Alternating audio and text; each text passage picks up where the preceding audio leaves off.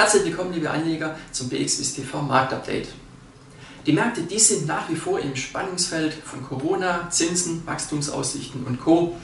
Ähm, in der Vorwoche, da haben wir die amerikanische Notenbank gesehen, die mit ihren Nachrichten die Märkte beruhigt hat und für neue Höchststände bei Dow Jones und beim DAX gesorgt hat. Danach war wieder etwas Konsolidierung angesagt. Und äh, der Grund waren einmal mehr weiter gestiegene Anleiherenditen. Äh, die zehnjährigen äh, US-Papiere, die lagen dann in der Spitze bei knapp über 1,75 Prozent. Der Schweizer Markt, der konnte sich äh, recht ordentlich schlagen, kann man sagen. Wir haben in der Vorwoche die dritte Woche in Folge gesehen mit Kursgewinnen. Äh, das lag in dem Fall dann vor allem an den Schwergewichten Nestle, Novartis und Roche, die hier für Stabilität gesorgt haben.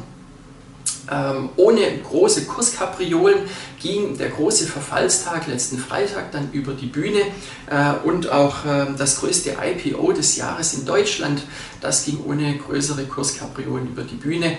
Die äh, Funkmastentochter von Vodafone, nämlich Vantage Towers, ist äh, mit äh, rund 25 Euro erfolgreich an der Börse gestartet und nun auch bei uns hier an der BXWIS handelbar.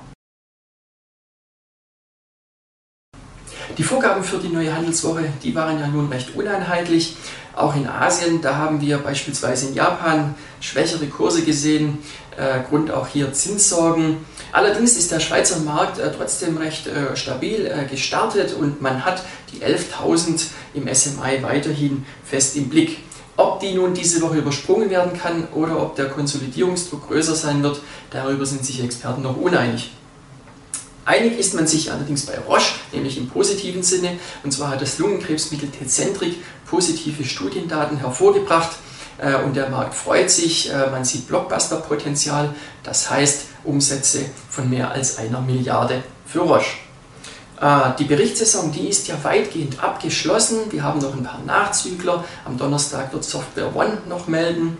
Und äh, an dem Tag werden dann aber auch die meisten auf die SNB schauen.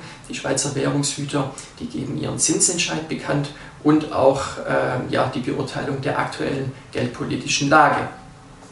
Ähm, Neben den üblichen Konjunkturdaten, die wir dann diese Woche noch sehen werden, natürlich aus Amerika, ähm, da lohnt sich dann aber auch am Freitag ein Blick nach Deutschland, wenn der IFO-Index veröffentlicht wird. Äh, man rechnet damit, dass der Geschäftsklimaindex leicht angestiegen ist auf 93 Zähler. Das war's mal für den Moment vom Marktupdate. Machen Sie es gut und bis zum nächsten Mal.